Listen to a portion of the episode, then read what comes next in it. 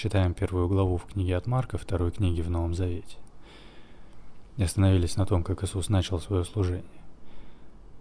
Перед этим он крестился от Иоанна и ушел в пустыню на сорок дней.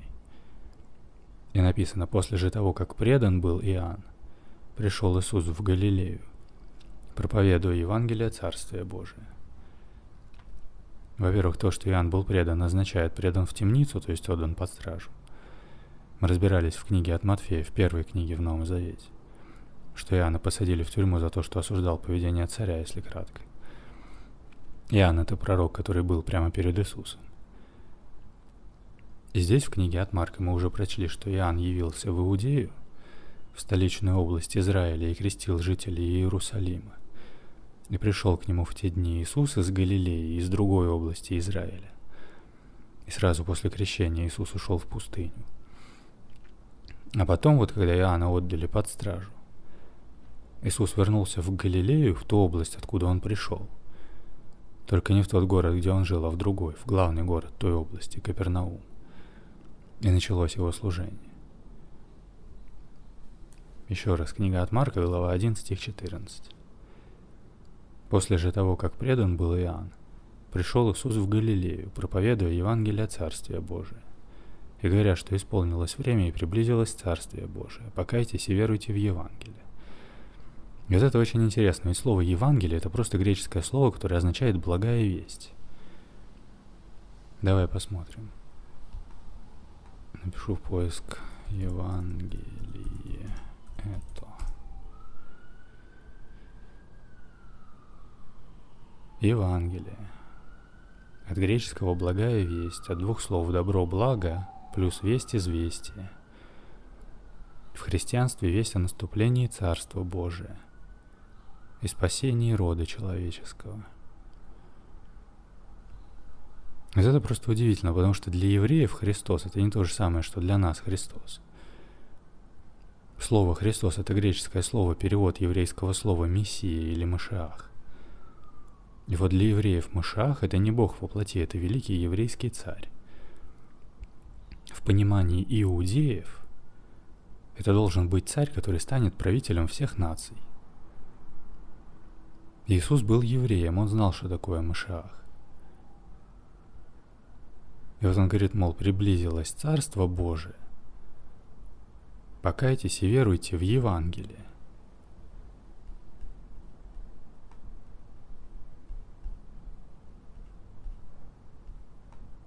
И вот еще смотри – Евангелие Царства. В Библии, в Ветхом Завете, в книге Исаи, есть интересная история. Она говорит о том, что Иерусалим был разрушен Вавилоном, Великим Северным Царством, а еврейский народ был отправлен в изгнание. Некоторые все же были оставлены в городе, они задавались вопросами, что случилось, неужели наш Бог оставил нас? Ведь Иерусалим должен, быть, должен был стать городом, где Бог будет править миром – принесет каждому покой и благословение. Исаия говорит, что Иерусалим был разрушен из-за грехов Израиля. Они отвернулись от Бога, стали заниматься беззакониями, и потому их город и храм были уничтожены. Казалось, что все потеряно, но история продолжается. На стене города стоит страж, а вдалеке на холмах мы видим посланника. Он бежит к городу и кричит «Благие вести!». Исаия говорит, как прекрасны на горах ноги благовестника – Многие прекрасны потому, что они несут прекрасную весть о том, что несмотря на разрушение Иерусалима, Бог Израиля продолжает царствовать, и сам Бог однажды вернется в этот город, займет свой престол и принесет мир. В Новом Завете мы встречаем ту же фразу «благая весть». Это греческое слово «евангелион», которое иногда переводят как «Евангелие». И когда христиане говорят «веришь ли ты в Евангелие», они на самом деле имеют в виду «веришь ли ты в весть». Но не в любую весть, в Библии эта фраза всегда связана с провозглашением царствования нового царя. В Новом Завете под этой фразой подразумеваются все учения Иисуса. Сказано, что Он ходил, неся благую весть о Царстве Божьем. Иисус считал себя посланником, который несет, весть о том, что Бог царствует.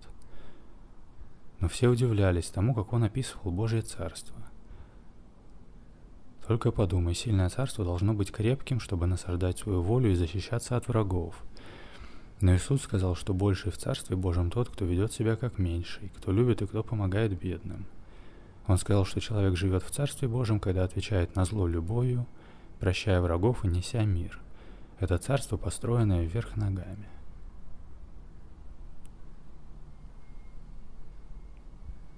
То есть слово Евангелие в Библии означает провозглашение царствования нового царя. И вдруг появляется Иисус и начинает говорить, что приблизилось Царство Божие. Покайтесь и веруйте в Евангелие. Ведь сегодня мы знаем слово Евангелие как учение Иисуса. А в то время он, по-твоему, что говорил это слово как название Нового Завета, которого тогда еще не было? Нет, он говорил слово, которое было в то время понятно. Он говорил слово, которое означало новости о провозглашении царя. Проповедовал Евангелие Царства Божие. Говорит, покайтесь и веруйте в Евангелие. А они, как мы уже знаем, не веровали. Потому что они понимали это так, что земной царь должен был прийти – Ждали, что Машах станет правителем мира, станет великим земным царем. Они ждали такого Евангелия, такого провозглашения царя. Потому что евреи считали, что с пришествием Машаха на земле воцарится Божье Царство. Благодаря тому, что при правительстве Машаха все народы примут Бога Израиля. А Иисус будто говорит о том, что вот то Царство Божие, которого вы ждали, приблизилось, но вот только оно не такое, как вы это понимаете, потому что вы, мол, это понимаете так, что это будет политическое царствование. А Иисус, видимо, учил тому, как Царствие Божие понимал Он. А понимал Он его совершенно не так, как представители той религии. Иисус их ругал, говоря, что они заблуждаются, не зная ни Писания, ни силы Божией. Ты когда тут читал про Евангелие? Что это весть о наступлении Царства Божия. Тут можно нажать и посмотреть. Царствие Божие или Царство Небесное. На иврите Малкут Хашамаим. На древнегреческом Василея Тон Оуранон. Понятие в христианстве, относящееся прежде всего к состоянию мира – который Иисус Христос установит при своем втором пришествии. Интересно. Получается, в христианстве осталась все та же концепция? Царство Божие осталось понятием, относящимся к состоянию мира, которое установит кто-то, которого все ждут. Хотя дальше написано, близость людей к Царству Божьему определяется не их возрастом или полом, не имущественным или общественным положением, а исключительно внутренним духовным состоянием. Апостол Павел говорил, «Царствие Божие не пища и питье, но праведность и мир и радость во Святом Духе». Интересно, потому что это довольно точно сказано. Что, мол, Царство Божие – это не пища и питье. Это не то, когда вам хорошо живется в экономическом благополучии земного царства. А Царствие Божие – это праведность, мир и радость в Духе Святом. И напомню, что слово праведность это как слово правда и слово ведать, то есть слово знать. Или как бы что человек ведомый правдой, праведность.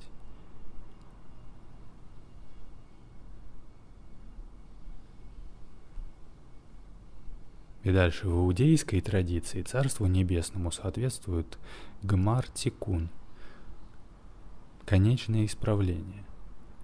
Состояние всего мироздания, когда самая низшая точка творения достигает того же состояния, что и самое высшее. Полное исправление всех свойств материи и человека и полное слияние с Творцом. Потрясающе. Вот это действительно похоже на описание Царства Небесного. Давай посмотрим. Тикун от иврита исправление – Процесс исправления мира, потерявшего свою гармонию в результате Швират Келим. Швират Ха Келим. От иврита разбиение сосудов. Понятие в Каббале. предшествующая появлению мира космическая катастрофа.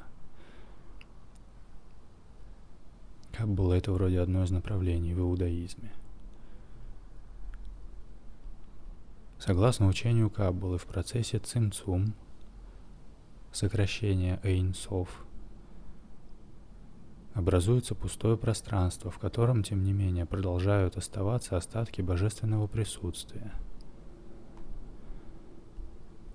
Цимцум от иврита сокращение сжатия, то есть самосокращение, самоограничение или самоопределение божества –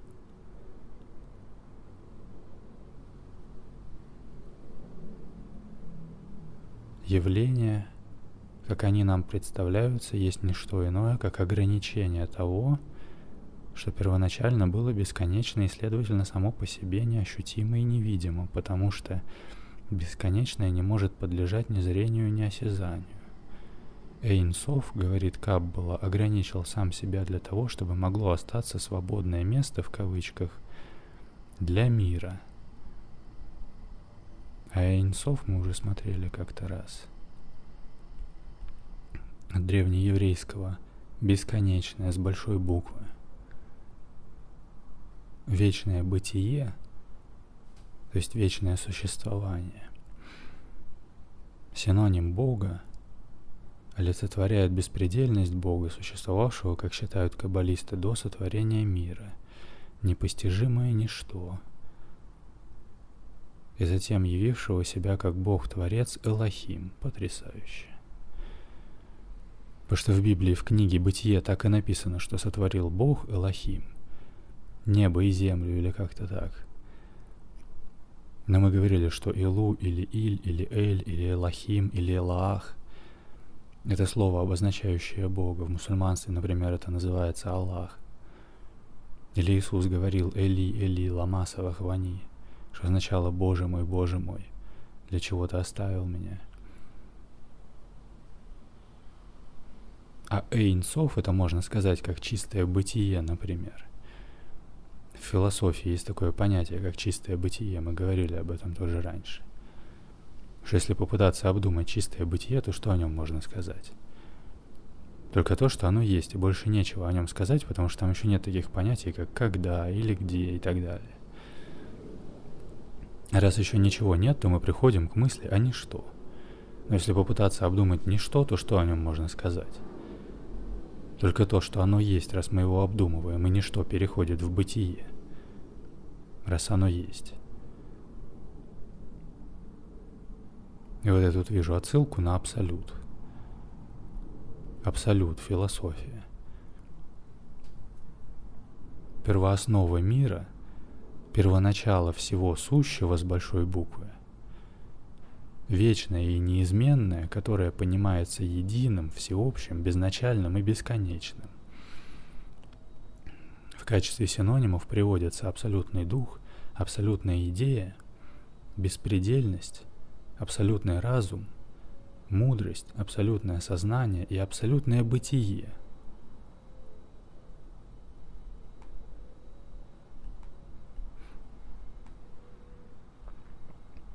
И тут вот мы нашли, что в иудейской традиции Царству Небесному соответствует гумар тикун, конечное исправление.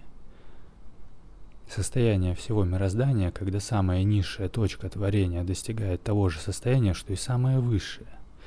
Полное исправление всех свойств материи и человека и полное слияние с Творцом. Удивительно. Потому что вот о чем говорит Иисус, когда говорит о Царстве Небесном, я так понимаю. Уже, скорее всего, вот так он это понимает, судя из того, чему он учит. Что Царство Небесное – это когда низшая точка творения достигает того же состояния, что и высшее. Полное слияние с Творцом. Говорит, покайтесь и веруйте в Евангелие. А покаяние на еврейском чува означает возврат, поворот, обращение к Творцу.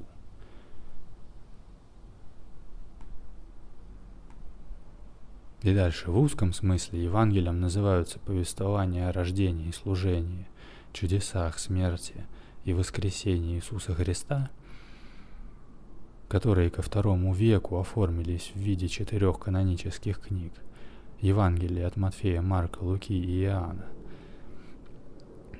Термин «Евангелие» употребляется в Евангелии не в значении «книга», которое было введено позже, а в значении «благая весть». То есть раз книги, которые сегодня известны как Евангелие, сформировались только ко второму веку нашей эры, а наша эра считается от Рождества Христова, и век это сто лет, тогда понятно, что Иисус не учил книгам, которых еще не было. Он не учил веровать в Новый Завет или в христианство, а он учил тому, что Царство Небесное – это не материальное царство, не земное царство. Ведь опять же, Царство Небесное – это ведь не про атмосферный слой и облака. И мы тут вот нашли, что Царствие Божие или Царство Небесное на иврите Малкут Хаша Маим. Давай посмотрим тоже. Напишу в поиск прям русскими буквами Малкут. Хаша Маим.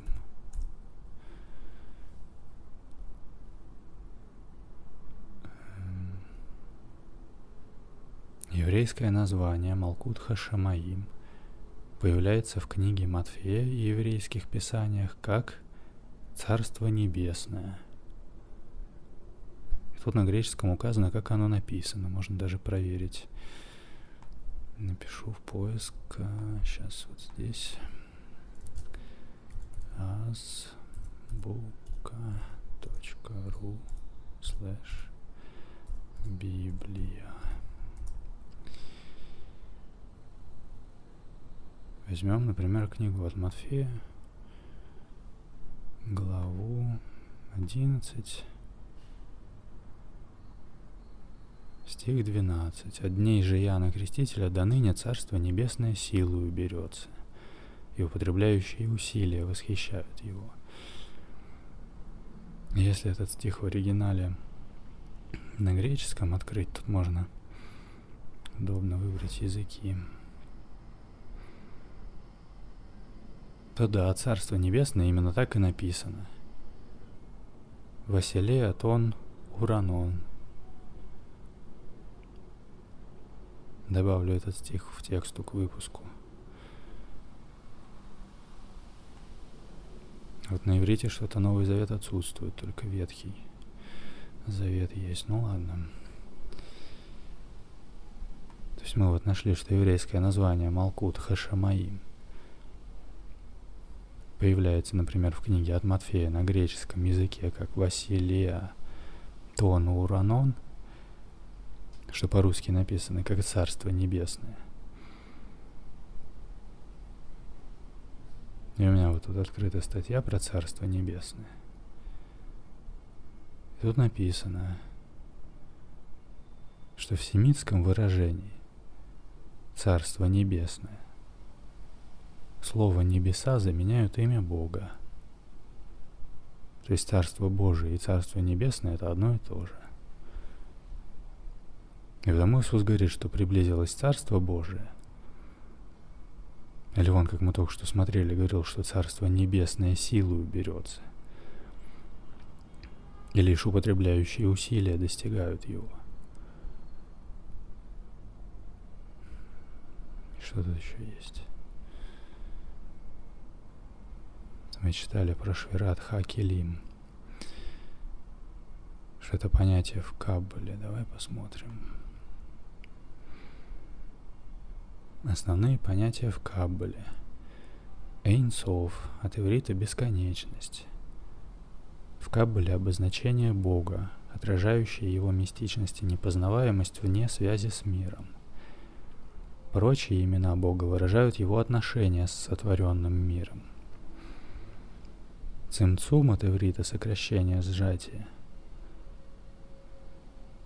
Учение Каббалы исходит из идеи сокровенного неизреченного божества, которое, будучи выше всякого определения, может быть названо только Эйнсов, то есть ничто или бесконечное. Чтобы дать в себе место конечному существованию, Энсов должен сам себя ограничить. Отсюда тайна стягиваний сот цимцум, как именуются в Каббале эти самоограничения или самоопределения абсолютного, дающие в нем место мирам. Эти самоограничения не изменяют неизреченного в нем самом, но дают ему возможность проявляться, то есть быть и для другого. Дальше сферот. Единственное число сфера. Одно из фундаментальных понятий в Каббале, созданное автором книги Сефер Яцира. От иврита свиток творения –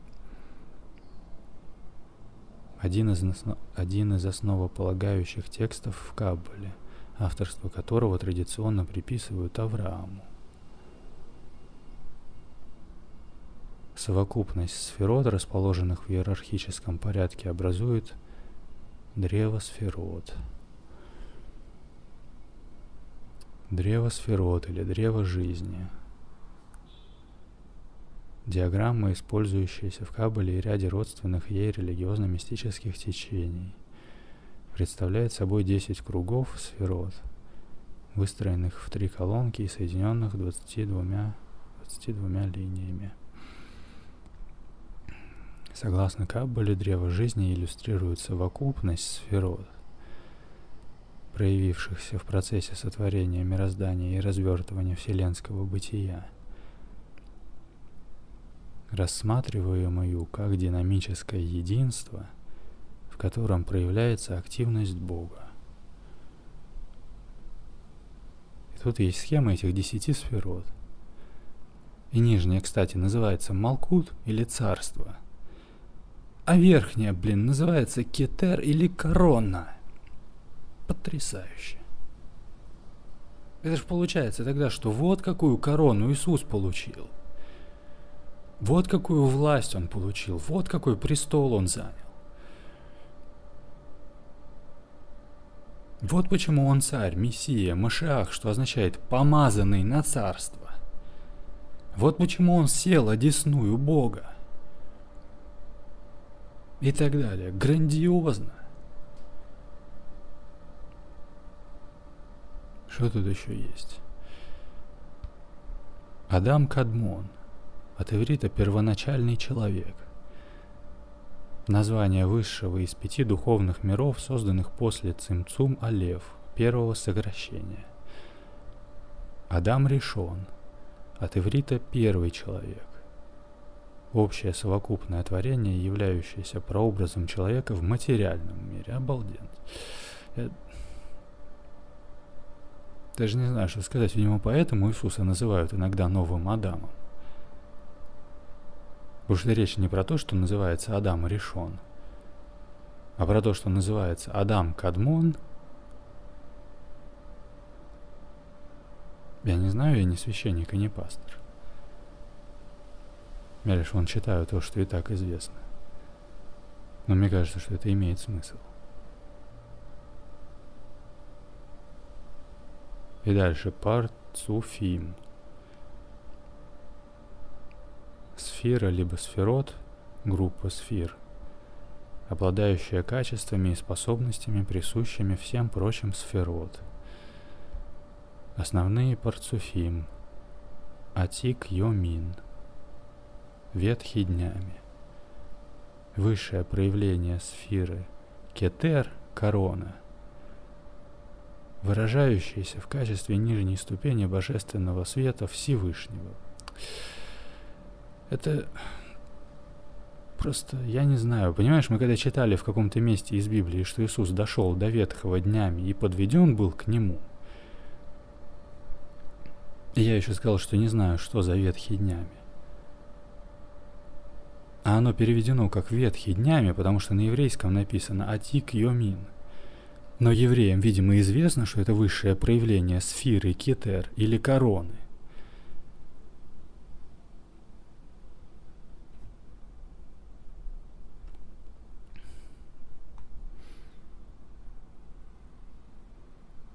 Там я тут открыл еще поиск на Малкут Хашамаим. Что еще тут есть? Например, Майкл Грир. Малкут, десятая сефира. Название Малкут – царство. Божественное имя – Адонай – Господь. Ангельский чин Ишим – род человеческий. Дополнительные символы. Древо познания добра и зла – соответствие в микрокосмосе. Физическое тело, соответствие в физическом теле стопы. Один из традиционных образов работы каббалиста – символическое восхождение по лестнице, подножие которой покоится на земле, а вершина упирается в небеса. Подножие каббалистической лестницы – это Малкут – десятая и самая нижняя из всех сефирот. И именно с нее начинается путешествие вверх по древу жизни. Сфера Малкут в самом простом и основном своем смысле – это обыденный материальный мир, в котором большинство людей проживают свою сознательную жизнь. Это Вселенная, которую мы воспринимаем посредством пяти физических органов чувств. В состоянии сознания, соответствующем Малкут – Мир воспринимается как состоящий из различных физических веществ, пребывающих в движении. Вплоть до открытия Эйнштейна и появления первых теорий квантовой физики, большинство ученых признавали реальным и заслуживающим внимания только этот аспект Вселенной. И пережитки такой точки зрения сохраняются во многих областях науки по сей день. Противоположная, но столь же однобокая точка зрения, согласно которой материальный мир по сути своей нереален и недостоин внимания, тоже долгое время тормозила и продолжает тормозить духовное развитие во многих мировых культурах.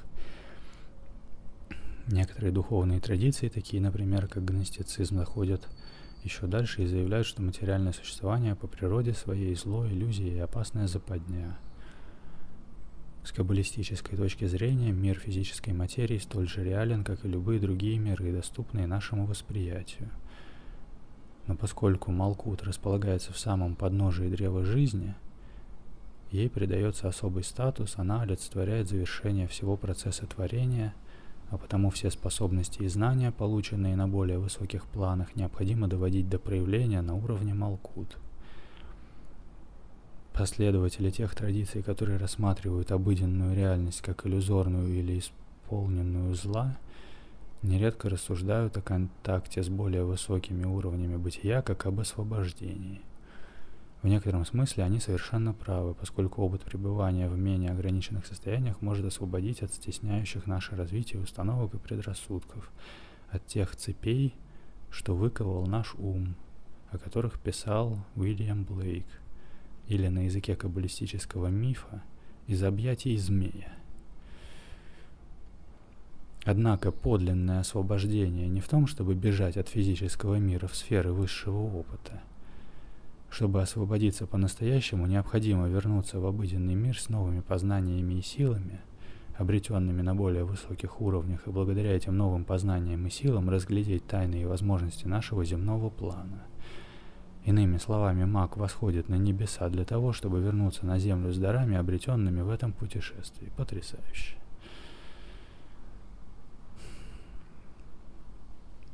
И мы уже знаем, что волхвы с Востока, которые первыми нашли Иисуса, предположительно были халдеями-магами.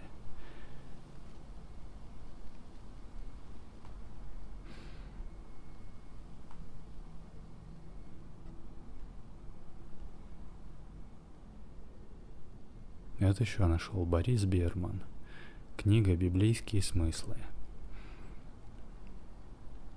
Тора открывается возвещением о том, что Бог сотворил небо и землю. Первые слова Библии звучат на языке подлинника так. Берешит бара элаким этха шамаим в этха арец. Адекватно перевести эту фразу чрезвычайно сложно. Попробуем растолковать значение каждого слова.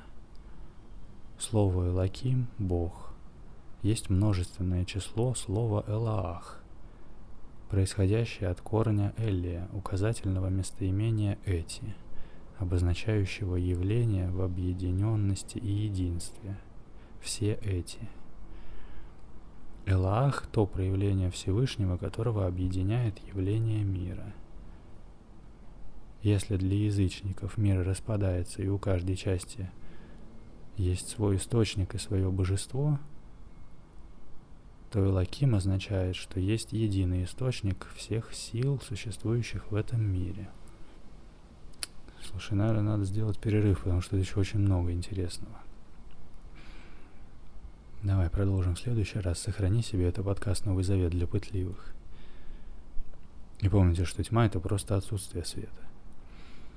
И работает она только на то, чтобы вы сами в себе решили источник света притушить. А получается, нужно лишь только не тухнуть. Бог любит вас.